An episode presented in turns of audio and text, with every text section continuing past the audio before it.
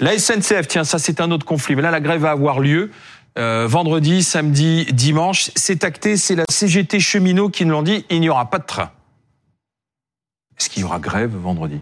Oui, oui, il y aura grève euh, compte tenu du fait que la direction n'a pas accédé à la satisfaction des revendications euh, qui avaient été exprimées ces euh, dernières années en réalité parce que ce conflit il puise ses origines depuis 2021. Aujourd'hui, on nous dit les vacances, mais si on n'avait pas fait les vacances, on nous dira non, il faudra pas le faire parce que c'est la rentrée. Ensuite, on nous dira il faudra pas faire grève parce qu'il y a les JO et ensuite parce que ce sera les vacances, ensuite la rentrée. Il n'y aura jamais de bon moment. Le bon moment quand la grève a lieu, c'est quand les salariés l'ont décidé.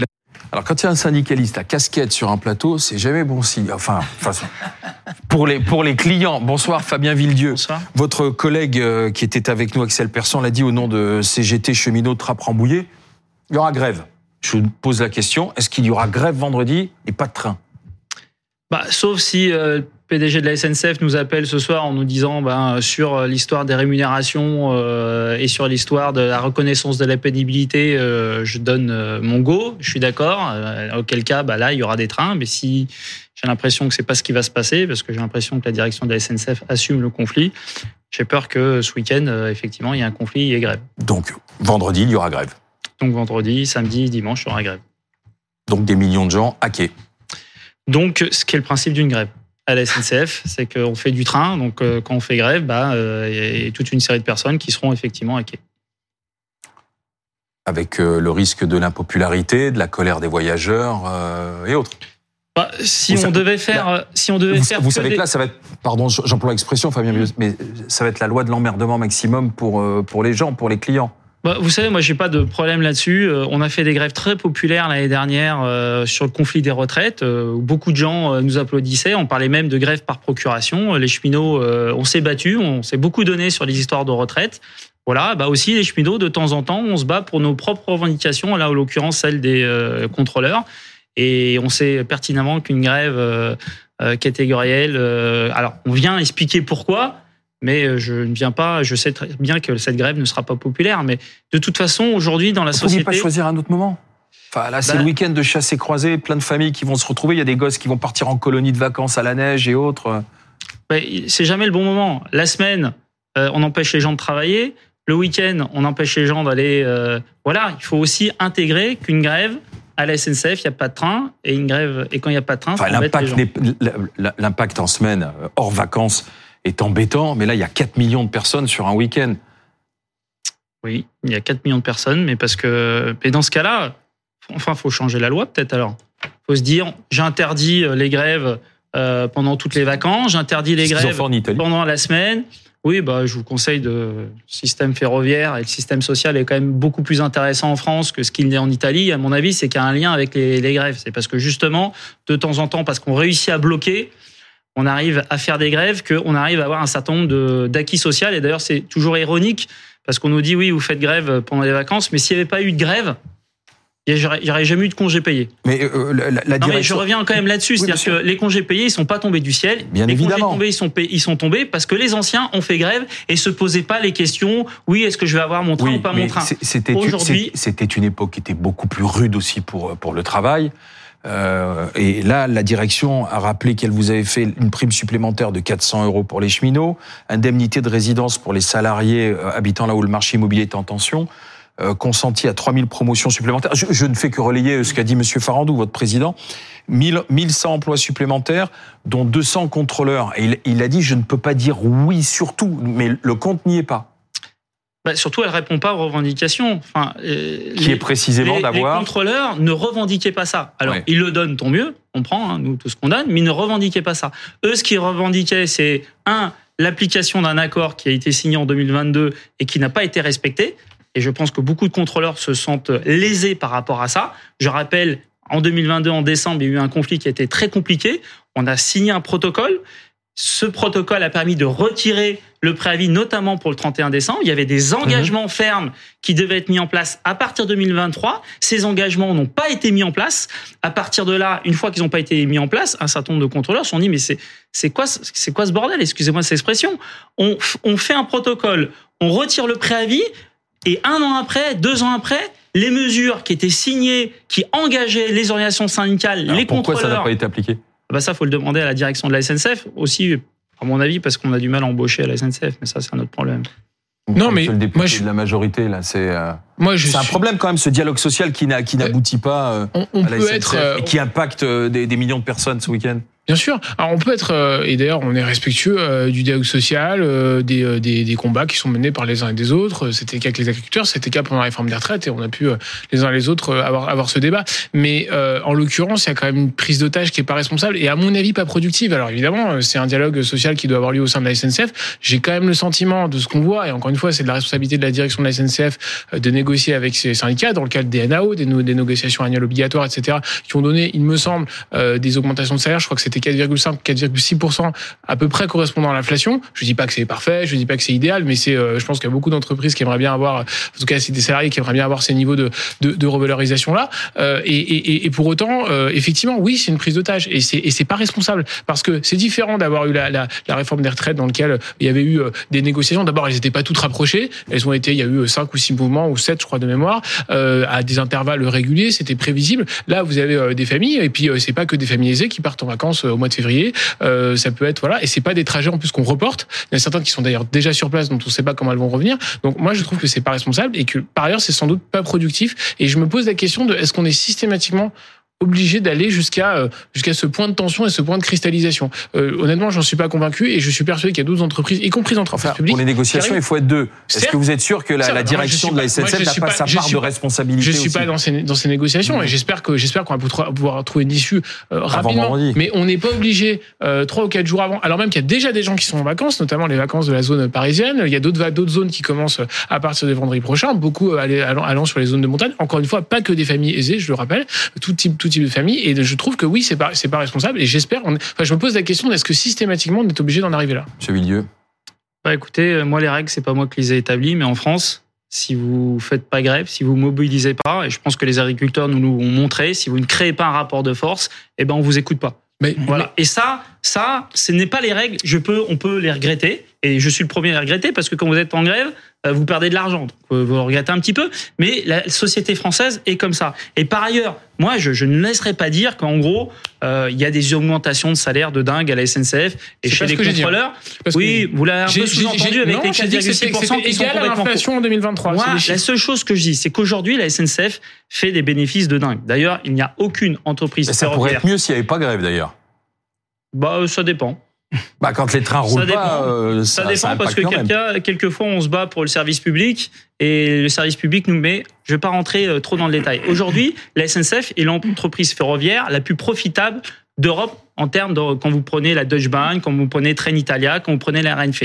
Voilà. ça, c'est une bonne nouvelle. C'est une bonne nouvelle, ça. C'est une très bonne ah bah nouvelle, mais ça, ça ne tombe pas du ciel. C'est le fruit du travail des cheminots, voilà, et des cheminotes. Et ça, à un moment donné, on veut un retour du fruit du travail. Et c'est complètement logique. Et aujourd'hui, qu'est-ce qui se passe? C'est-à-dire que la SNCF annonce chaque année, elle a annoncé en 2022 2,4 milliards de bénéfices. Elle va sûrement annoncer en 2023 à peu près 2 milliards de bénéfices. Et face à ça, on nous dit non pas une augmentation de 4,6%, mais une augmentation générale des salaires, parce que c'est ça la réalité, de 1,8%. Et eh ben à un moment donné, les collègues se disent c'est pas possible. C'est pas possible que les TGV soient pleins. C'est pas possible que les prix, parce que les contrôleurs le voient ça. Ils voient que les TGV soient, sont pleins. Quand ils contrôlent les voyageurs, qu'est-ce qu'ils voient? Ils voient le prix des billets. Ah Donc ils voient effectivement qu'il y a une machine à cash de dingue. Et qu'est-ce qu'on leur propose? On leur propose des augmentations de 1,8%. On traficote un peu. On dit oui, il y a un peu d'ancienneté, donc ça monte jusqu'à 4,5%. Il y a un moment donné, alors qu'on a une inflation alimentaire qui est de 12%. Donc il y a un moment donné, effectivement, 22% même. Les prix ont augmenté depuis euh, en deux ans et demi de 22%. Non, je mets à votre moulin, si vous voulez. Mais, euh, non, mais vous en pensez quoi, vous, Marc Toiti Moi, je pense que le problème numéro un, si vous voulez, c'est que la France aujourd'hui est déjà dans une situation de récession, hein, donc euh, évidemment, donc ça va pas arranger les choses, parce qu'il y a un coût évidemment pour la SNCF. Mais moi, ce qui me surprend, c'est que vous l'avez dit, c'est vrai qu'on a eu des grèves également pendant la, la période des, des, retraites, hein, la forme des retraites. Finalement, la SNCF a réussi à s'en sortir parce que justement, les prix des billets ont explosé. Donc qui finance tout ça Ça reste quand même le consommateur, bien entendu. Et le, le par contre, donc il y aura un coût, peut-être 25 millions, mais c'est gérable entre guillemets pour la SNCF. Ça dure deux trois jours, pas plus. Si ça dure plus longtemps, ça va être compliqué. Par contre, le, le vrai danger pour l'économie française, on est déjà effectivement dans une récession aujourd'hui, c'est l'image qu'on véhicule. C'est-à-dire que on a l'impression que toutes les semaines il y a un nouveau conflit social, toutes les semaines il y a une nouvelle grève, et ça c'est dangereux parce que euh, le gouvernement donne ici le sentiment que finalement, ben, ben voilà, si on s'excite un petit peu, ensuite ben voilà, on lâche un petit peu, et donc finalement tout le monde va demander. Et, ça, c'est très dangereux parce que on a laissé croire que justement on pouvait laisser augmenter la dette publique de façon inconsidérée. Je rappelle que la dette publique française a augmenté de 700, plus de 730 milliards d'euros depuis 2020. Hein, pas, c'est pas que, à cause du corona, ça continue évidemment. Donc c'est ça qui est dangereux aujourd'hui, c'est qu'on a l'impression qu'on a ouvert la boîte de Pandore, que tout le monde finalement a besoin de ça. Le danger, c'est qu'aujourd'hui les taux d'intérêt ont augmenté, et donc finalement ce sont les consommateurs, ce sont les Français qui vont payer tout ça. Donc, on joue un jeu extrêmement dangereux aujourd'hui. Donc, je pense qu'il faut euh, donner effectivement le, le, le là pour le gouvernement euh, et parallèlement euh, l'image qu'on véhicule. On va bientôt avoir les JO, etc. le tourisme, comme vous le savez, c'est un secteur porteur pour l'économie française. C'est pas forcément la meilleure. Mais je, attendez, Louis Marguerite, parce que justement, est-ce que le gouvernement n'est pas tombé dans un certain travers à un moment? C'est-à-dire face à une inflation, on a fait chèque carburant, on a fait des chèques énergie. Bah, c'est logique aussi que des travailleurs qui disent notre entreprise gagne de l'argent on veut, on veut des primes. Donc on a beau dire la fin du quoi qu'il en, c'est la fin du quoi qu'il en coûte, mais il y a un moment où vous vous retrouvez coincé aussi à chaque fois, quoi. Oui, non, mais d'abord, je voudrais juste répondre à deux trois points qui ont été évoqués. D'abord, c'est la comparaison avec la manifestation et la colère qui a été exprimée par les agriculteurs. Et d'ailleurs, le sujet qui est toujours en cours, hein, parce que Gabriel Attal reçoit les agriculteurs ce soir, en tout cas leurs organisations, c'est que les agriculteurs, ils ont manifesté leur colère. Euh, je les ai croisés évidemment, rencontrés en Saône-et-Loire, mais euh, ils ont bloqué un certain nombre d'axes, mais ils n'ont pas bloqué tous les axes. Donc avec toujours des moyens de substitution qui certes mettaient beaucoup plus de temps, parfois doubler, tripler le temps, le temps de parcours, mais il y avait toujours un moyen de substitution. Là, il se trouve qu'il y a des gens, et par centaines de milliers, sans doute quelques millions, qui n'auront pas d'autres moyens de substitution de se déplacer. Donc déjà, point numéro un, on a quand même une différence notoire. Donc euh, manifester, gêner, euh, euh, ça c'est respectable et il n'y a pas de débat là-dessus. Mais bloquer, c'est on a une autre marge qui moi me semble effectivement pas productive et qui me semble pas responsable. Ensuite, sur le sur la question de, de la profitabilité de la SNCF. D'abord, ça fait très ça fait très peu d'années que c'est comme ça.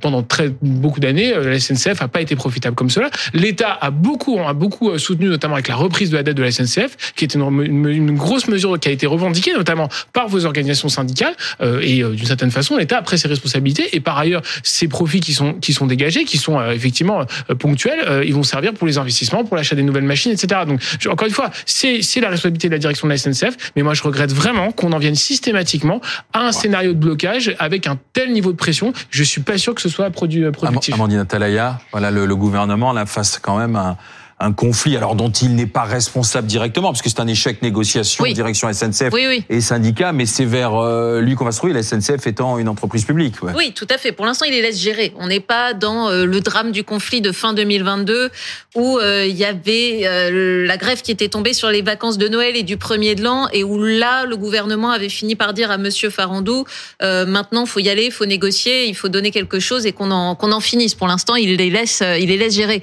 Après, il est vrai que euh, à chaque fois qu'il y a un blocage important, il y a un chèque et de l'argent sur la table à la clé de la part du gouvernement. Euh, on le voit bien avec les agriculteurs, ça coûte quand même 400 millions d'euros. Là où le même Gabriel Attal, qui a fini par donner ces 400 millions d'euros, disait au début, euh, vaut mieux donner 50 millions d'euros tout de suite que 500 millions à la fin. bah, finalement, ça a quand même été quasiment 500 millions en à peine deux semaines.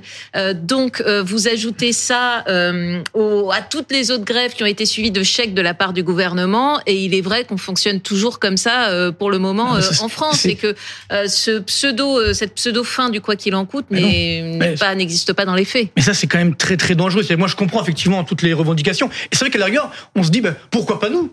Toutes les corporations. surtout que les Français, ils bah, aiment le train et on nous bah, pousse à prendre le train. donc on a envie d'avoir un, service et des gens qui, assurent ce service. Il y a aussi un problème quand même, hein, je suis désolé, c'est que parfois le, train aujourd'hui, ça coûte plus cher que l'avion.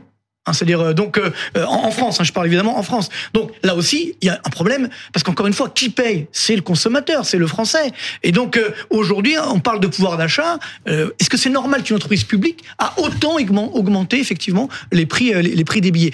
Et parallèlement, donc ça c'est pour le premier point. Le deuxième point, effectivement, sur l'explosion de la dette publique, moi je pense que ça va continuer parce que finalement, tout le monde aujourd'hui va avoir sa part, sa part du gâteau. Sauf que attention, à la fin, qui paye? À la fin, ce sont les Français parce que les taux d'intérêt augmente à cause de ça, et c'est nous qui payons quand on fait un crédit, à cause de cette explosion de la dette, publique. Et parallèlement, regardez, le gouvernement a dit, ah ben finalement, les impôts vont peut-être un petit peu augmenter. Ah, il a dit non, il y aura jamais d'augmentation des impôts. Donc là, attention, ça va être encore les Français qui vont payer. Donc ce qu'on donne aujourd'hui, même s'ils promettent une bête de 2 milliards.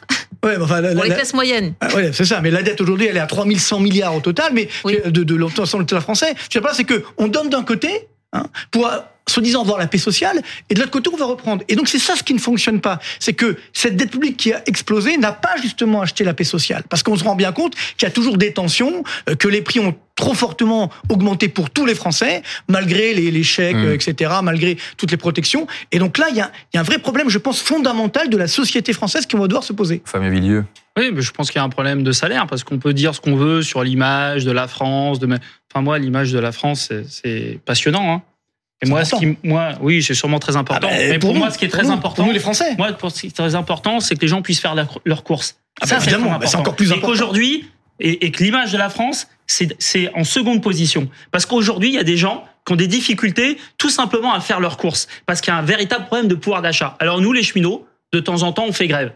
On fait grève pas pour faire plaisir, pas pour embêter les gens. On croyait pas qu'on est là, ah super, on va faire euh, embêter les gens. On Mais vous perdez de l'argent en plus. D'abord parce qu'on perd de l'argent et les contrôleurs vont perdre de l'argent. On fait grève pour rehausser le pouvoir d'achat parce que oui, en France, il y a un véritable problème de pouvoir d'achat. On serait à la SNCF. Moi qui suis à Sudrail, je suis prêt à l'entendre. La SNCF serait là au bord de la faillite où elle fait pas d'argent. Même moi à Sudrail, je suis prêt à l'entendre. Bon bah les gars, peut-être que Ça durera année- que trois jours? Bah, pour l'instant, ça dure trois jours. Voilà. Après, on verra. Il y aura un cycle de négociation. Mais je veux finir mon raisonnement. Moi, je serais prêt à dire, bon bah voilà, il n'y a pas d'argent dans les caisses, on va pas augmenter les salaires, on va Mm. pas aller chercher des primes. Là, la SNCF regorge d'argent parce que la SNCF est une entreprise, contrairement à ce qu'on peut penser, très productive, bien plus que ne ne le sont. Et, et- et pour le coup, moi, je suis très fier de bosser à la SNCF. Vous vous rendez compte que la France est le pays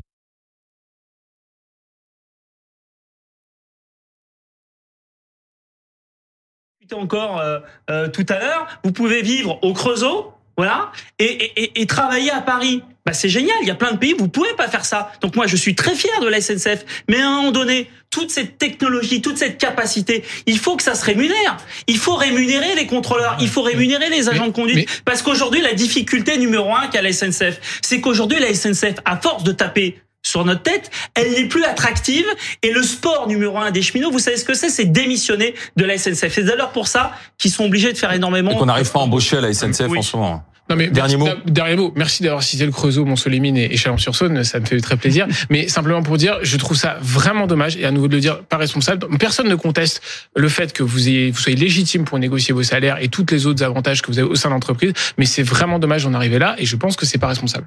Et Euh, attention, merci. juste un, un dernier point, juste parce que si la récession s'installe en France, on a eu les chiffres du chômage ce matin, euh, le chômage est en train d'augmenter très fortement en France. Donc là, faut faire attention, parce qu'à la fin, c'est comme les Français qui payent, qui vont malheureusement avoir plus de chômage et avoir moins de pouvoir d'achat, plus de difficultés. Euh, je voudrais euh, prendre 30 secondes avant de donner la parole à Yves Calvi pour euh, vous montrer une image, celle de la garde des Sceaux Rachida Dati, euh, la garde des Sceaux Rachida Dati, la ministre de la Culture, vous voyez, la ministre de la Culture Rachida Dati, qui avait promis une culture populaire, et alors euh, elle le montre, elle s'est invitée dans le DVM Show, c'est sur la plateforme Twitch, avec euh, Taïk et Dajou, ce sont euh, deux rappeurs euh, euh, aussi, et la ministre de la Culture est pro-rap, et elle invite du coup dans son ministère. C'est le virage à droite, ça, c'est ça Ah oui, bien sûr. qu'on fasse où Au ministère de la Culture. Vous êtes évidemment. Genre on vient et... Et vous venez avec vos. Vraiment vos Macron manettes- avec, avec vos manettes, avec votre matériel, vous venez, vous installez tout et vous venez me faire un DVM. Ah bon Oui, c'est Ah, bon. bon. Non, c'est vrai. Oui, bah, L'invitation est lancée. Oh Mais on fait du bruit, tu sais. Hein. Ah oui, Ah oui, on fait Bah, beaucoup de bruit. hein. Et un ministère de la Culture sans bruit, c'est pas un ministère de la Ah, Culture. madame. Voilà, la culture populaire, dit Rachida Dati, une culture qui parle à, toute une génération, bien au-delà de la génération de ma fille. Vous parlez aussi un peu à moi, sauf que en s'invitant dans cette émission de rap, elle a déclenché une polémique. Euh, et regardez ce qu'ont écrit Jordan Bardella euh, du Rassemblement National et Éric Zemmour. Voilà ce qu'ils disent. Rachida Dati doit s'expliquer sur sa présence hilar hier au DVM Show, émission qui fait la promotion permanente du deal, repère d'un rappeur euh, antisémite. C'est parce que Frisk Corleone y est passé sous le coup d'une enquête pour apologie du terrorisme après il y a quelques jours, glorifié l'attentat de Nice. Et puis Éric Zemmour, dans la foulée, euh, c'est donc ça le virage à droite du gouvernement. Comme je dis depuis sa nomination au ministère de la Culture, Rachida Dati ne mènera jamais une politique de droite. Le ministère de la Culture est un ministère intrinsèquement de gauche. Supprimons-le pour créer un véritable ministère des Beaux-Arts et du patrimoine français. La douter culture. que Jordan Bardella et Éric Zemmour n'étaient pas très pro-rap. Ni, ni pro-culture apparemment.